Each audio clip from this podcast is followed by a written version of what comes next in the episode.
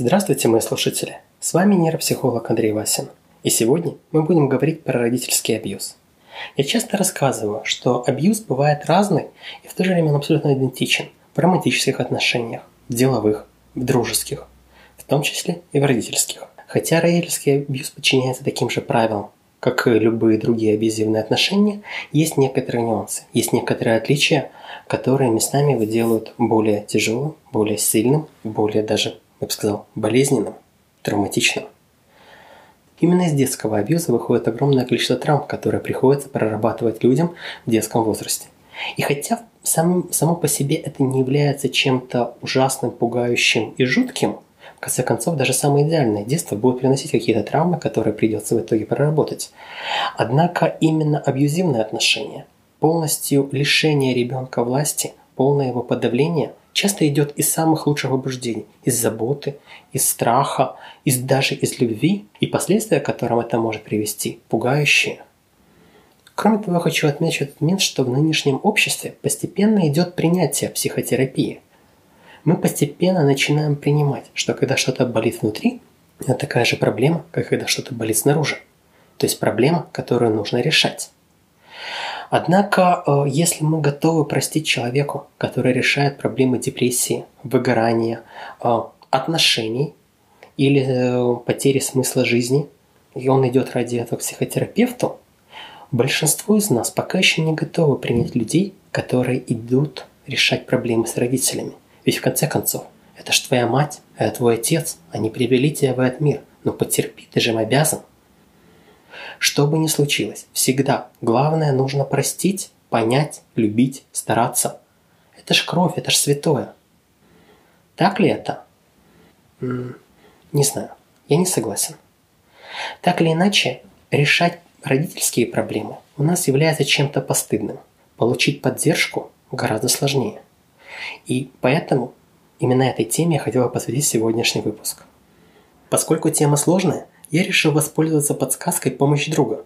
Итак, у меня сегодня в гостях моя коллега, тоже нейропсихолог и психотерапевт, которая работает с проблемами выгорания и абьюзивных отношений. Автор блога «Ты же нейропсихолог, расскажи». Татьяна Пыш. Таня, привет. Привет. Как я уже сказал, мы сегодня будем говорить про родительский абьюз. Таня, вот Расскажи, как ты считаешь, чем именно эта форма абьюза отличается от, например, абьюза в романтических отношениях или в корпоративной среде? Ну, самое первое, что стоит отметить, это то, что, а, будучи ребенком, мы не имеем никакой власти. То есть, когда мы, когда мы дети, а, у нас нет возможности просто уйти из этих отношений, и нет возможности а, сделать что-то в защиту самостоятельно. То есть ребенок до того, как ребенок достигает совершеннолетия, он фактически бесправен с точки зрения юридической системы, с точки зрения а, жизни в обществе и в принципе, и он подчиняется родителям так или иначе. И зачастую даже позже. А, позже это уже другой вопрос, это уже последствия абьюзивного детства. Но изначально, а, если мы говорим о 7-летнем ребенке, 10-летнем, и даже если это 15 лет, то все равно а, в правовом поле ребенок бесправен. И у родителей над ним абсолютно полная власть, и они могут действовать из любви, из э, контроля, из власти, э, некоторые из страха. из страха, а некоторые, кстати, даже из зависти, но при этом а, доказать что-либо и что-либо с этой ситуацией сделать практически невозможно. Вот именно на этом я хотел бы немножко сакцентировать внимание. Власть. Абьюз часто формируется именно там, где у одной из сторон есть гораздо больше власти над другой. Это может быть сотрудник над своим подчиненным. Это может быть друг, который ценит дружбу меньше, чем другая сторона. Это может быть в романтических отношениях, когда э, партнер зависит социально или финансово или юридически.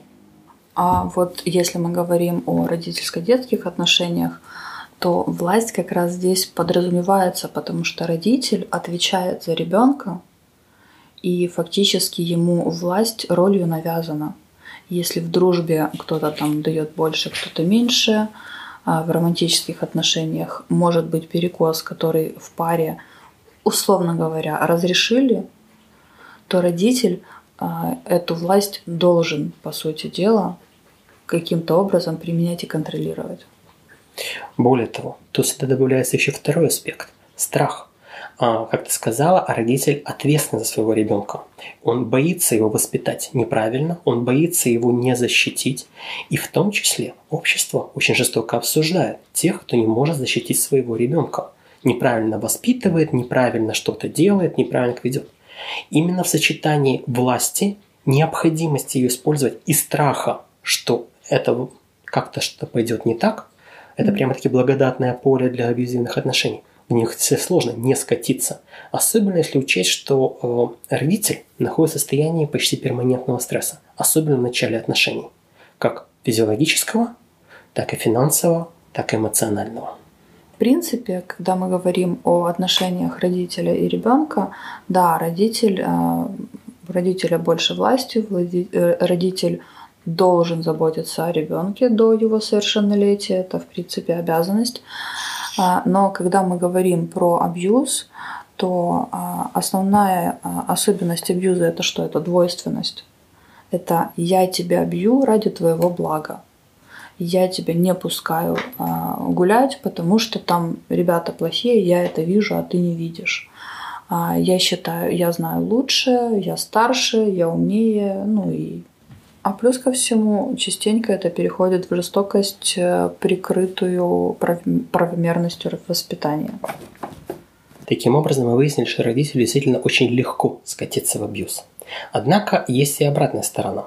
Сам ребенок. Физиологически, до определенного возраста ребенок запрограммирован на подчинение родителей, на их повторение, на тот самый пресловутый импринт. Однако ровно до определенного предела.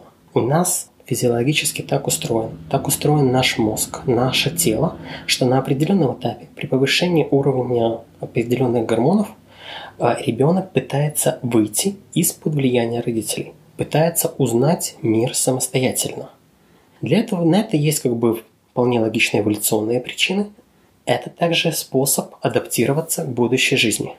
Однако э, родитель, который все еще переживает, все еще волнуется, все еще испытывает давление от общества в ответственность за этого ребенка, и именно такое поведение родитель, э, выход из-под контроля, может воспринять агрессивно.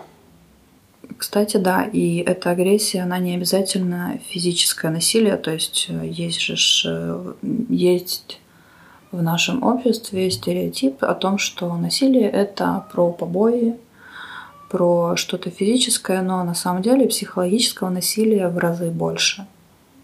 Родитель может не бить ребенка, не наказывать его физически, но при этом применять э, психологическое давление. Например, одно из самых, э, наверное, мне кажется, страшных для ребенка а, давлений – это игнорирование. Это вот то самое «все, я с тобой не разговариваю», или ты мне там э, больше там не сын, не дочь, э, я, я тебе больше не мама, я тебе больше не папа, и просто отсутствие диалога, отсутствие э, разговора, отсутствие реакции на ребенка в принципе. Для маленького человека это фактически самое страшное, потому что если на него не реагируют, это значит, что его нет – и что а, он в этом мире один, он не выживет. Да. С точки зрения нейропсихологии, абьюз – это в первую очередь подавление. Подавление в данном случае ребенка. Это может быть физическое насилие, это может быть психологическое насилие, это может быть эмоциональное. Как я уже неоднократно говорил, мы, нейропсихологи, стараемся меньше работать с какой-то абстрактной сущностью, вроде там психики, души, эго, и чего-то подобного, и больше с конкретными вещами. Для ребенка очень важно сформировать разные отделы мозга, которые отвечают за разные вещи. И действительно, вещи, которые взрослый воспринимает, ну, тоже не сильно адекватно, но хотя бы может понять, что это проблема, что-то решать. Вот, например, как бы сейчас упомянули, игнорирование, отсутствие какого-то эмоционального фидбэка, очень часто распространенная вещь. Что это означает для ребенка, который развивается, который молодой организм, у которого есть определенные области мозга, которые отвечают за эмпатию, за понимание, за переживание эмоций. Они не развиваются. Они развиваются либо меньше, либо неправильно. К сожалению, это абсолютно доказанный медициной факт.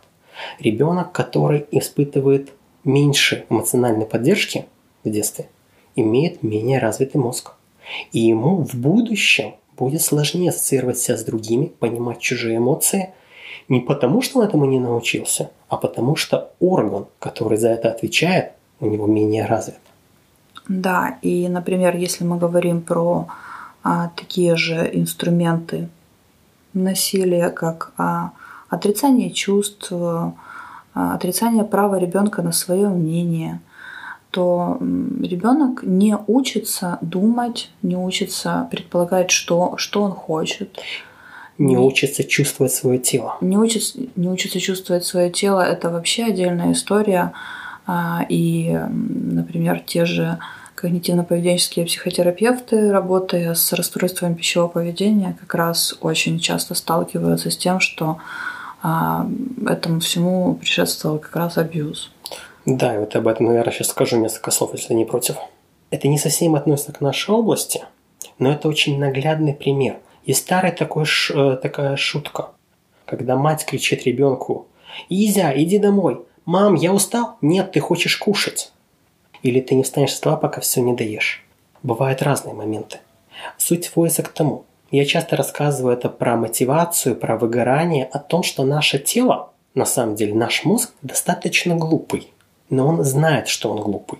И если он нам дает сигнал, что я хочу кушать, я хочу спать, я хочу отдыхать, а мы ему говорим, что нет, ты не будешь кушать, ты не должен это есть, или наоборот, как бы ты, тебе не нужно спать, или сейчас ложись спи, сейчас будешь веселиться или не будешь, то что делает наш мозг? Он послушно перестает посылать эти сигналы. Это и есть та самая сила воли и ее обратная сторона. Но если это происходит у взрослого человека, то просто какая-то функция на время выключается. Если она выключается надолго, восстановить ее бывает очень тяжело. Но если это происходит у ребенка, то эта функция – это тот сигнал о том, что я голоден, я хочу тортик, я не хочу бутерброд, я хочу гулять, я не хочу как бы спать. Если ему в этом отказывать, то эти функции, эти сигнальные системы просто не сформируются. Ну да, и в принципе в будущем можно пытаться их сформировать, но на это уйдет гораздо больше времени, и это зависит от того, насколько сильным был абьюз, насколько а, у ребенка предрасположенность к тем или иным а, действиям. Здесь хочу сразу добавить, да, как бы, возможно, то, что мы сейчас говорим, звучит как будто бы, если ребенку застав... ребенка заставляли постоянно кушать или там гулять по расписанию, то кажется, что это все перманентное повреждение. К счастью, у нашего мозга есть такое понятие, как нейропластичность, когда другие отделы мозга подстраиваются под другой функционал или имеющиеся делают лучше или больше.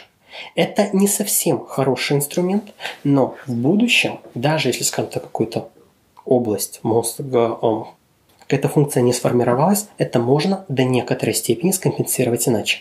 Но это сложный процесс, это тяжелый, и он никогда не бывает идеальным. Ну и тут тоже стоит заметить, что нейропластичность а, работает тогда, когда что-то сформировалось, а потом потерялось. Для начала нужно сформировать что-то, а потом туда навешивать. Таким образом, мы уже выяснили, что, во-первых, этот самый родительский абьюз, в него относительно легко скатиться, он имеет очень тяжелые последствия. К сожалению, мы не можем перечислить все разные варианты, что является абьюзом, что не является, что, в принципе, нормальное поведение контроля и воспитания, а что является физическим насилием. К сожалению, здесь очень много разных нюансов. И каждый отдельный случай приходится прорабатывать в отдельности. Ну и не стоит забывать, что лекарство от яда отличает мера, а границы для ребенка тоже очень важны. При этом а, границы, контроль и абьюз – это а, вещи, которые находятся на одной шкале. К сожалению, да. И важно регулировать их достаточно тонко. Я тут э, еще хотела бы напомнить про такую штуку, как наш внутренний голос. Фактически за редким на самом деле исключением, у всех есть, у всех людей есть внутренний голос. То, что мы говорим себе, у кого-то он тише, у кого-то он громче, кто-то с ним спорит. Все, все мы знаем, что мы, мы с собой разговариваем. И как этот голос формируется у ребенка. Мы с ним не рождаемся. И, в принципе, на данный момент уже не секрет, что это э, вот этот внутренний голос, особенно если это критик, это э, голос э, какого-то значимого взрослого, с которым мы провели детство. Это, кстати, может быть как мама и папа, так и там бабушка, дедушка, тетя, дядя, какая-нибудь очень близкая соседка, то есть, ну, не обязательно это родитель, кстати. Кто-то, кто делает оценку действий. Потому что ребенок на самом деле, когда он копирует действия, когда он начинает немножко понимать причинную следственную связь, ему сложно оценить, какое действие является хорошим, какое плохим. И он делает их часто для того, чтобы посмотреть, чтобы ему кто-то сказал, ты молодец, ты правильно делаешь, проигнорировать, как что-то нейтральное, или наоборот сказать, что так делать нельзя. И именно из этого формируется в будущем его характер, паттерны поведения. Когда мы говорим про внутренний голос, для начала это э, звучит как небольшая игра, когда ребенок просто проговаривает. А сейчас там Маша пойдет кушать, а сейчас Игорь будет купаться. И он, э, ребенок это говорит о себе. Иногда ребенок говорит это о своей игрушке, что а, вот мой Мишка хочет поиграть. На самом деле ребенок хочет играть. Но потом этот голос интегрируется. Интегрируется он, включая все вот эти оценки, которые мы получаем в детстве – что или ты криворукий мишка, который ничего не может удержать в руках, э, или ты молодец, э, что стараешься что-то делать, или ты никогда не доедаешь кашу, э, или ты всегда плачешь, когда тебе все не по-твоему. И этот голос, эти установки становятся частью, по сути дела, взрослой личности. Такой наглядный пример, про который у меня некоторое время назад был пост – Помогая отцу, Филипп нечаянно опрокинул коробку с гвоздями. «Какой же я косорукий!» Это не то, что мы говорим, когда гвозди рассыпаются. «А что нужно сказать?» – виновато переспросил сын. «Нужно сказать, гвозди рассыпались, я их соберу. И все? И все». Каждый раз, когда мы делаем что-то, что нам не нравится, а, рассыпаем гвозди, роняем чашку, опаздываем на поезд, тратим избыточные деньги, или по своим слабостям, и мы себе говорим, что какой же я там плохой, криворукий, ленивый, слабый или что-то подобное, это всегда мы повторяем голос кого-то, кто когда-то оценил так наши действия. Да, и поэтому перестать э, слышать этот голос очень тяжело, потому что он с нами первое с детства, он с нами десятилетиями, и просто, просто перестать э, верить в то, что мы говорим себе так долго. Это достаточно трудозатратный процесс для нашего мозга, который, как мы знаем, не любит делать новые вещи, и лучше делать то, что мы делали до этого, мы же выжили к этому времени. Все хорошо. Несмотря на то, что а, я, допустим, могу считать, что я не злюсь, а я злая. И поменять мнение это о себе мне тяжело. Но все же в порядке, в принципе, даже учитывая тот факт, что я думаю, что я злая, у меня же все хорошо, я дожила, записываю подкаст, э, что-то делаю, работаю, все нормально. К огромному сожалению, наш мозг в первую очередь направлен на эволюционное выживание. И с точки зрения эволюции, счастье индивидуума, его психическое здоровье и вообще удовольствие от жизни не имеет никакого значения.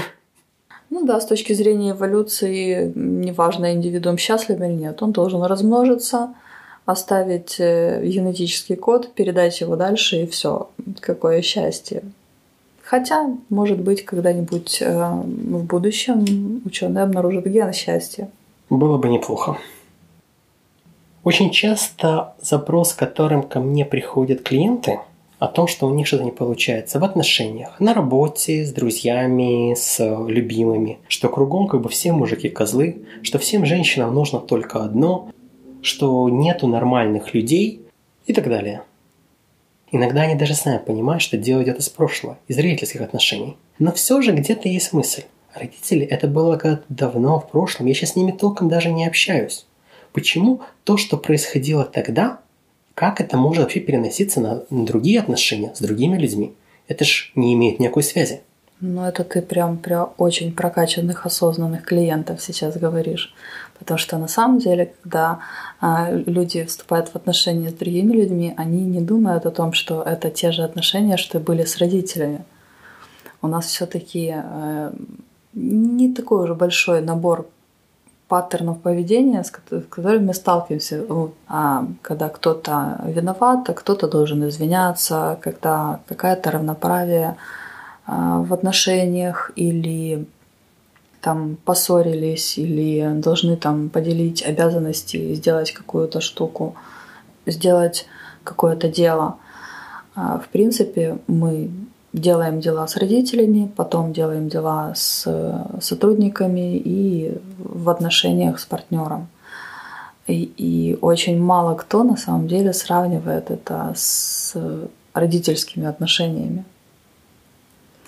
Но загвоздка как раз именно в том, что это действительно тянется из детства, это действительно мы ведем себя с друзьями, коллегами, начальником, кстати, начальником, потому что он в позиции власти немножко выше нас. Человек, который отвечает за нас для нашего же блага. Ну, для нашего же блага, кстати, вот э, тоже отмечала этот момент, э, что в Советском Союзе и какое-то время это еще тянулось э, в бытность мою а, работы в фонде госимущества, это государственная служба, что почему-то ну, все мы знаем, что у начальника нужно отпрашиваться куда-то уходить, все еще. А плюс ко всему была удивительная вещь, которая меня удивляла даже тогда, что начальник мог не отпустить под предлогом того, что я же за тебя отвечаю, мало ли что с тобой произойдет. И это иногда имеет место даже сейчас. Да, и удивительно, почему два взрослых человека, находясь в рабочих отношениях, все равно скатываются в детскую позицию родителя и ребенка. Я неоднократно сталкивался даже с большим, когда это часто еще бывает не начальник, а просто, скажем так, более старший, более опытный коллега, который берет на себя ответственность, например, решить не деловые проблемы своего, скажем так, младшего коллеги или сотрудника или партнера. Например, ну что такая молодая девушка, я тебя познакомлю с хорошим парнем. Как почему такого хорошего парня как бы до сих пор нету жены? У меня там у подружки есть дочка, девочка, что-то еще – ты не занимаешься неправильным хобби. Ты неправильно тратишь деньги. Ты купил не ту машину. Кажется, какое это вообще дело? Но, тем не менее, наблюдаем это сплошь и рядом. Да, и тут мы подходим к очень важной части жизни, которая а, работает не только в абьюзивных отношениях, а в принципе хромает у очень многих людей и просто так. Личностные границы. В абьюзе границ нет они ломаются, если они есть, они ломаются. А когда мы говорим об отношениях родителей и детей, то ребенку построить собственные границы, если это именно а, абьюзивные отношения, не дают. И потом в будущем действительно какая-нибудь Мария Петровна берет э, Юлечку под шефство и начинает ее сводить с разными мальчиками. Потому что Юля не умеет строить границы, а у Марии Петровны этих границ в принципе нет. Фактически у них у обоих своя собственная травма родительских отношений. К сожалению, да. Еще важный момент о границах. Часто, когда говорят, что нужно сделать, чтобы выйти из абьюза, это осознать, что ты находишься в абьюзе, искать какие-то способы выхода из него, искать источники энергии, ресурса, поддержки извне.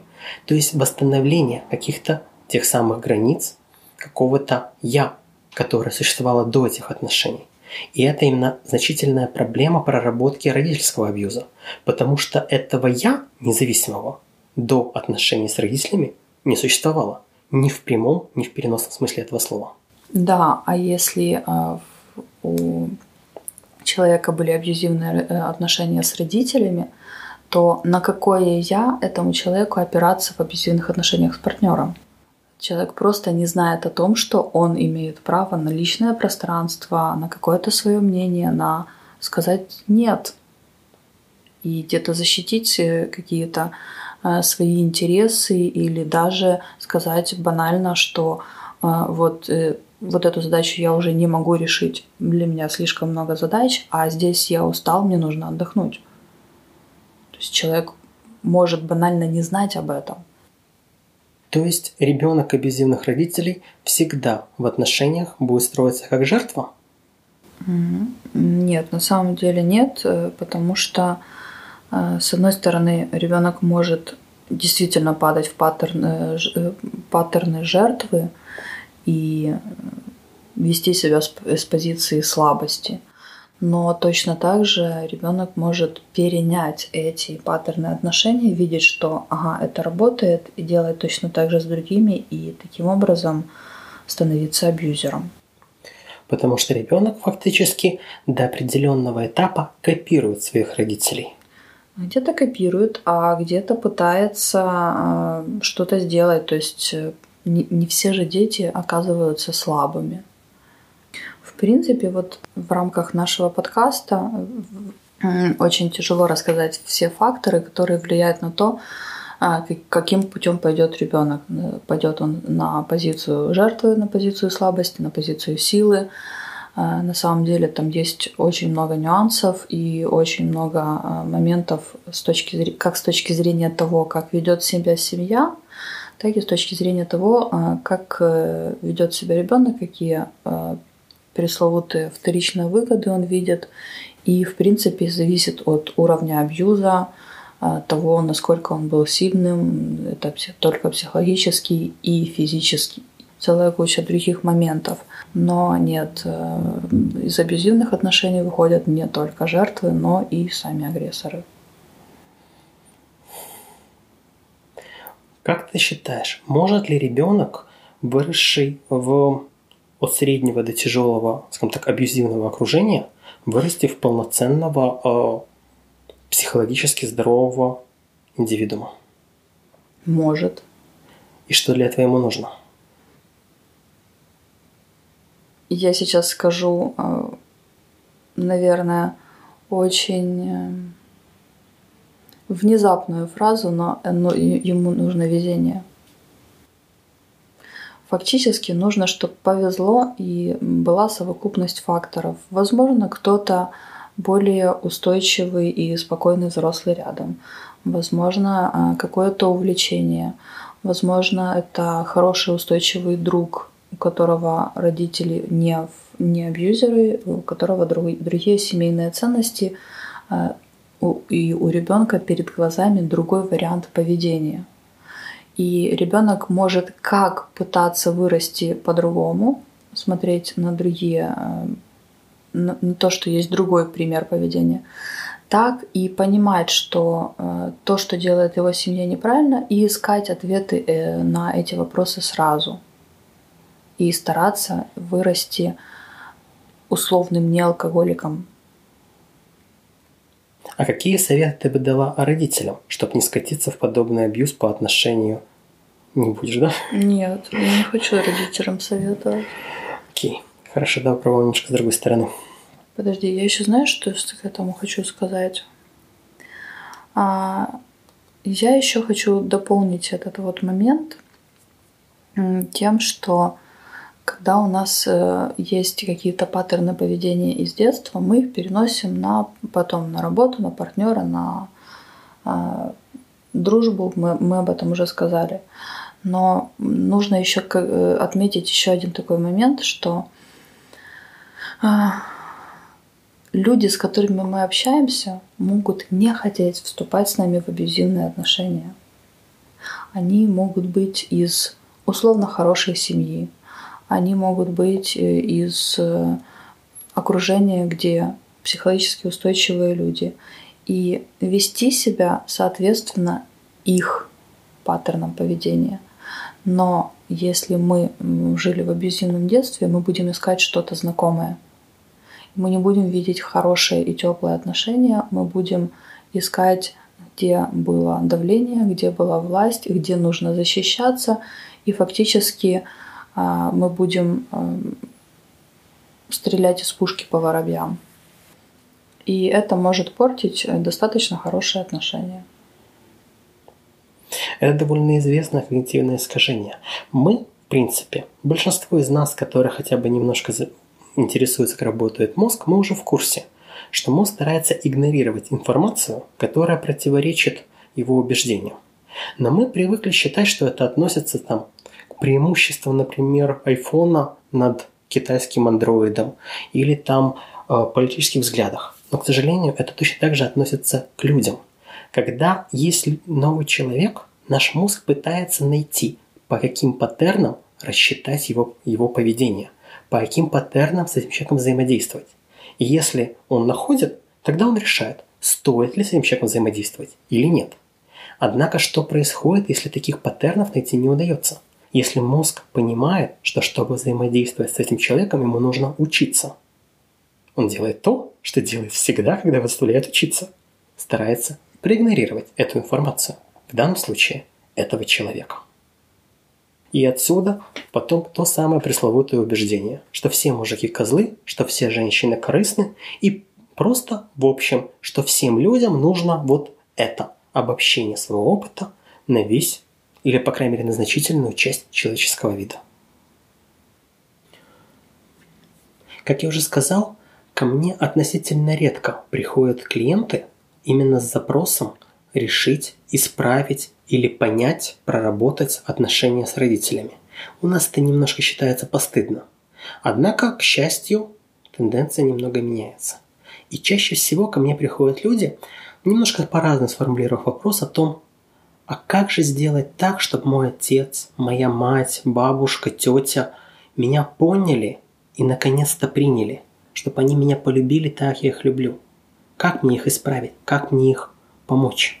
А, а вот здесь, кстати, самая главная ловушка, которая происходит абьюзивными отношениями во взрослом мире, условном, и абьюзивными отношениями детско-родительскими.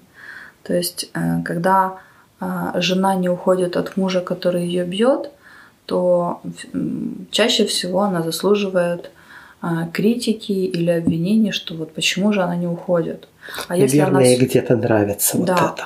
А если она все-таки уходит, а потом возвращается обратно, то ну вот какая-то она странная, почему она вернулась к человеку, который ее там бил или а, психологически давил или еще что-то такое. При этом, если таки она сумела или он сумел выйти из абьюзивных отношений и удержаться, то мы воспринимаем это как что-то заслуживающее уважения. Мы хвалим человека, что он это перерос, что он справился, что он вырвался. Даже в самом процессе мы его где-то за это немножко осуждали. Да, но если брать родительско-детские отношения, то ребенка, который не хочет общаться с родителями-абьюзерами, общество осуждает. Это же мама, это же папа, он обязан и, и, кстати, по закону тоже там есть пункт, что а, ребенок должен содержать взрослых родителей, если те подадут на алименты. Поэтому возникает немножко неприятный перекос. Если ребенок начинает прорабатывать родительские травмы, справляется с ними, и такие уже во взрослой жизни выходит из этого отношения, общество будет его старательно за это осуждать, давить и требовать, чтобы он вернулся обратно. Поэтому достаточно часто клиенты спрашивают, а почему моя мама такая? А почему мой папа такой? А что я могу сделать, чтобы что-то что исправить? Понятное дело, что если это обсуждать, то можно найти тот момент, что с мамой тоже поступала ее мама или ее папа или кто-то другой тоже поступали несправедливо, тоже она или он жили в абьюзе. И ну, просто так на ровном месте очень-очень-очень редко происходит, что человек э, переходит какие-то рамки и границы. Но нужно отметить, что найти объяснение абьюзу достаточно легко. Он всегда формируется из тяжелых обстоятельств. Но это объяснение, оно не оправдание. Оно не оправдание, и при этом э, ребенок все-таки на данный момент социум сформированный, а хочет найти какие-то пути на то, для того, чтобы э, остаться в отношениях с родителями, чтобы все-таки как-то поддерживать, чтобы, ну, в принципе, у нас и в чтобы обществе... его банально любили. Банально любили, но и, в принципе, в обществе мы, у нас считают, что, ну, с семьей общаться надо. что бы там ни было, как бы там ни было, должно произойти что-то прям очень экстраординарное, когда общество скажет, ну хорошо, не надо. Потому что семья – это святое. Да. Еще раз подчеркну, если это не очевидно, это я говорю с сарказмом.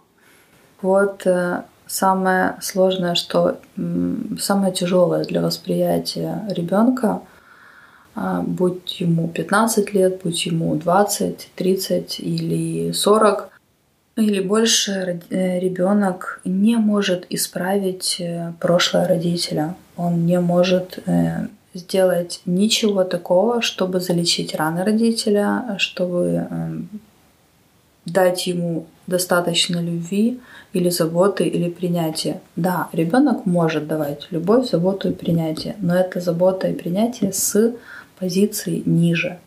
Потому что как бы мы не обсуждали, что бы мы ни говорили, но в иерархии э, семейных систем все-таки родители иерархически выше. Дети приходят в этот мир чуть-чуть позже.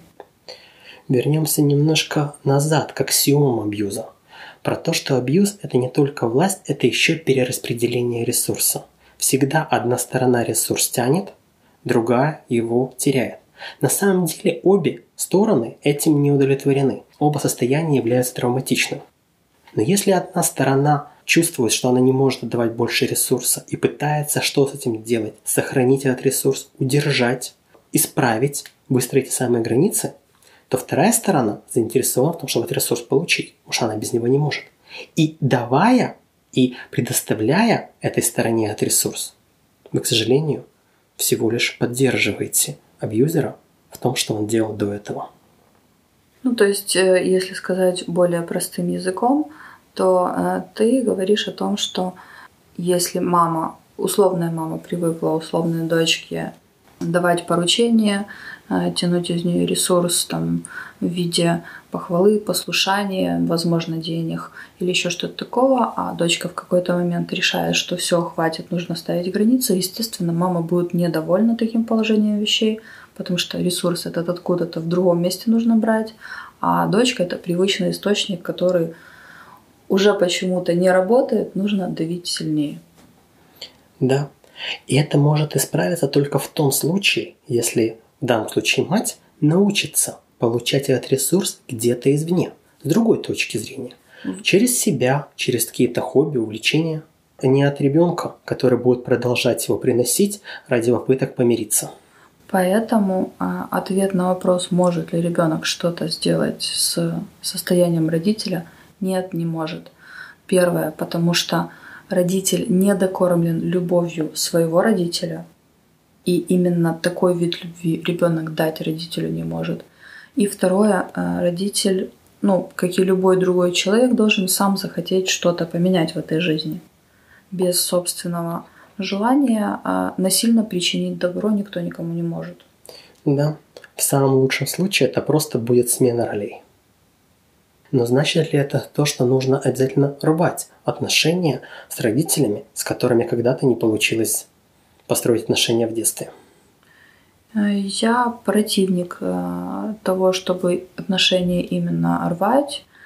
Э, каждый из случаев, которые происходят, лучше разбирать отдельно, потому что есть очень разные моменты, очень разные нюансы. И может быть ситуация, когда с родителями отношения действительно очень тяжелые, но при этом если рвать эти отношения, сталкиваешься с другими э, членами семьи, с которыми рвать отношения, например, не хочется. Ну, то есть там слишком много переменных, чтобы на этот э, вопрос отвечать однозначно. И идти на такой эм, достаточно резкий шаг, как разрыв отношений, это для начала очень тяжело и для ребенка, и для его окружения – ну, ребенка я имею в виду уже взрослого ребенка. Да. И для этого должны быть веские причины и внутренняя готовность самого человека так поступить. Я согласен с тем, что радикально рвать отношения нужно далеко не всегда. Есть очень много нюансов, есть очень много сложных моментов, которые нужно проработать. К сожалению, если бы был бы простой ответ, долгосрочная, тяжелая и очень болезненная терапия была бы не нужна. К счастью, решить некоторые вещи все-таки можно. Самое главное, ребенок должен понять две вещи. ну, уже выросший ребенок, что, во-первых, он не может изменить прошлое своих родителей. Но также ему нужно понимать, что он не может изменить свое собственное прошлое. Что бы он ни делал, как бы он ни старался, он не сможет сделать так, чтобы 10 лет назад его мать его любила, чтобы отец был дома, чтобы дядя или тетя не пил или не навязывал ему свои собственные мечты и желания. Лучшее, что можно сделать в таком случае, принять, что этот взрослый, который когда-то был родителем, это просто другой равноценный взрослый, с которым можно построить новые отношения, если захочется. Принять, что то, что было в прошлом, в прошлом останется. И подумать, хочется ли иметь новые, другие отношения с этим человеком сейчас. Если повезет, может быть, они будут даже лучше. Иногда можно ограничиться какими-то стандартными, простыми вещами. Но, к сожалению, действительно, это сложная тема, которую в каждом отдельном случае нужно прорабатывать независимо. Да, и важный пункт в этой теме проработки в том, заключается в том, что э, ну, для начала нужно выстроить э, свою опору и свои границы. Да, этой опоры не было в детстве, да, не было там безусловной любви, безусловного принятия, каких-то важных слов, каких-то важных объятий или чего-то еще. Но также важно выстроить эту систему сейчас, потому что именно на эту опору можно будет опираться и жить дальше. И э, эта же опора потом послужит э, тем фундаментом, который не даст заабьюзить э, собственных детей, например.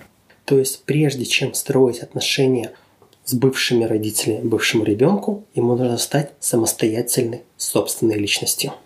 Самостоятельно э, ему нужно стать взрослым. Да. Фактически вырасти. Фактически и психологически вырасти. Итак, на этом мы, наверное, заканчиваем наш сегодняшний выпуск. Спасибо, Таня, мне было действительно очень интересно. Надеюсь, вам, мои слушатели, тоже понравилось, и вы узнали что-то новое и важное. Спасибо, мне тоже было интересно поговорить об этом. Этот выпуск был подготовлен благодаря моим патреонам. Отдельная признательность Дашики, Нику, Евгении, Эльдару, Артему Кузнецову и Валерии Соколовской, а также другим людям, которые меня поддерживали. Обязательно скажите им спасибо. Вы также можете присоединиться к их числу на сайте patreon.com neuropsy. Именно ваша поддержка может быть критичной для поддержания проекта. Также, если вы хотите помочь иначе или у вас есть история, которой вы хотите поделиться, пишите мне на Facebook или на почту neuropsy.club собака gmail.com и мы обязательно что-нибудь придумаем. На этом все. С вами были нейропсихолог Андрей Васин, и у меня в гостях была нейропсихолог Татьяна Пыш. Спасибо. До новых скорых встреч.